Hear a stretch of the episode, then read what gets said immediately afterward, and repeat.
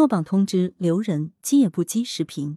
文跃进，大凡考试落榜总让人沮丧，但近日深圳的一份落榜通知不仅感动了主人，还火到了网上。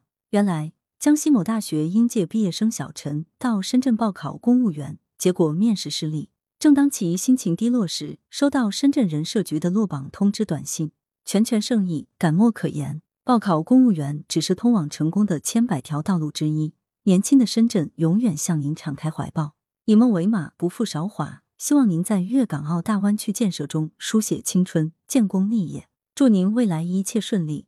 短信用诗意的语言鼓励他不要气馁，还提供了深圳市就业服务中心的咨询电话。这让小陈感动，便将落榜通知分享到网上。不料遇到众多知音，迅速走红网络。许多人说被这个落榜通知暖到了，也有人说这就是爱一个城市的理由。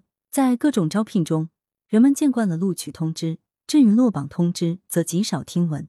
这既免了当事人尴尬，在招聘单位似也无需多此一举。深圳人社局虽发了落榜通知，却没让当事人失落难堪，反而令其倍觉温暖。确乎少见。正如网友评论所说：“上岸了给你恭喜，失败了给你安慰，永远对人才持欢迎的态度。这是深圳的包容，也是深圳能发展的不竭动力。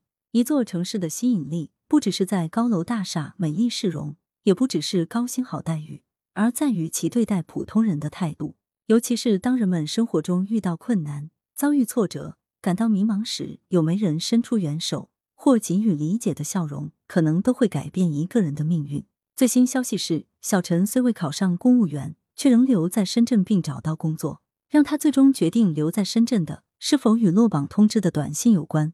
外人无从得知，但这至少是成因之一吧。作者是羊城晚报首席评论员，羊城晚报时评投稿邮箱 wbspycwb 点 com。来源：羊城晚报羊城派。责编：张琪、孙子清。校对：何启云。